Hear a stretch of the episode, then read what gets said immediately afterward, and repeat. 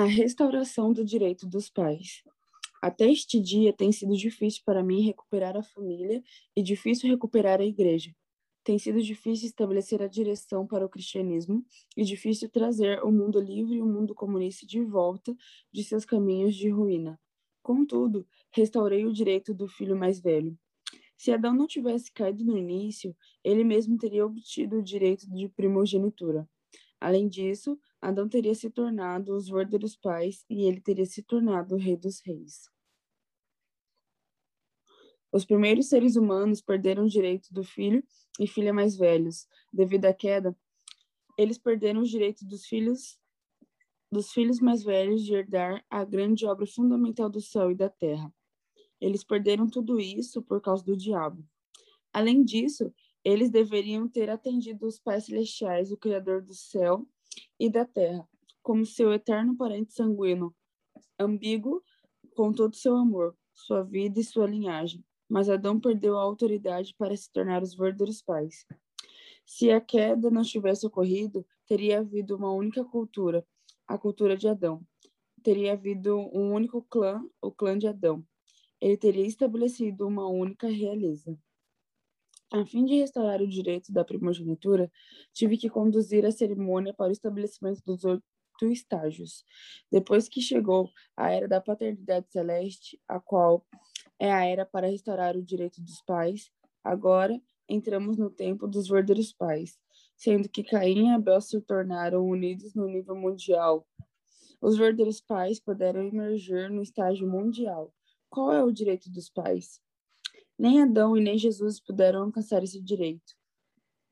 Contudo, agora, em meu tempo, o direito dos pais de Adão, de Jesus e do Senhor do segundo advento, o direito dessas três gerações de pais foram todos realizados. Estou dizendo que em meu tempo o direito dos pais foi estabelecido por Adão, Jesus e o Senhor do segundo advento. Porque vocês precisam de coisas tal como indenização?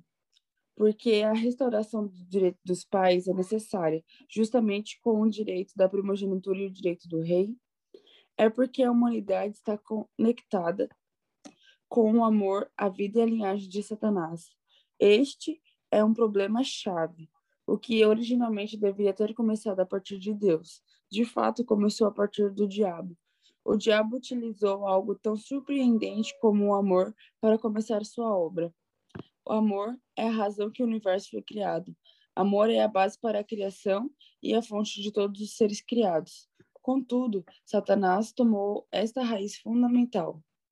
Esta raiz fundamental que Satanás virou de cabeça para baixo precisa ser restaurada para sua posição adequada. O ideal da criação de Deus é edificar seu reino na terra e no céu, no nome dos verdadeiros pais. Sem o nome deles, o reino do céu não pode vir, nem na terra e nem no céu. Poderíamos perguntar por quê? Sendo que Jesus é o Filho unigênito de Deus, ele disse que estaria no paraíso ao invés do reino do céu. As pessoas não sabem a resposta.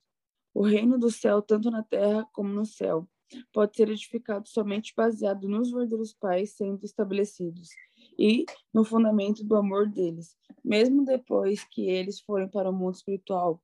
Os verdadeiros pais e ninguém mais são as pessoas centrais para trazer a unidade ao reino. Jesus não pode se tornar os verdadeiros pais. Esse é o motivo pelo qual ele está no paraíso porque a restauração é uma tarefa tão cansativa, Deus esteve sofrendo por toda a história, enfrentando incontáveis prolongamentos de seu trabalho até agora.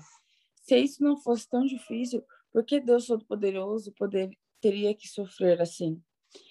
Se ele pudesse ensinar os seres humanos tudo o que eles precisavam fazer, ele já teria feito isso muito tempo atrás. Entretanto, Adão em seu tempo sabia a resposta. Portanto, Adão atualmente deve assumir a responsabilidade e descobrir a resposta. Tive que seguir por todo o céu e terra e descobrir tudo. Para encontrar essas respostas, quantas lágrimas tive que derramar? Adão foi expulso do jardim em lágrimas. Assim, quantas lágrimas eu, como o Adão de hoje, tenho que derramar no curso da restauração?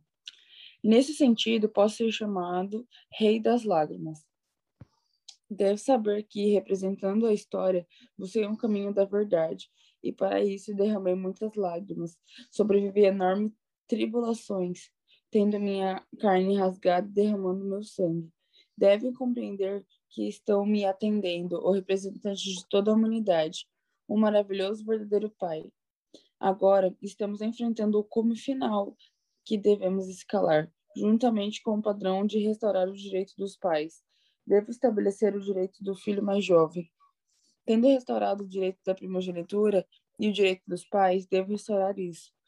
Então, devo restaurar mais uma coisa: o direito da realeza e trazer unidade ao redor deste reinado.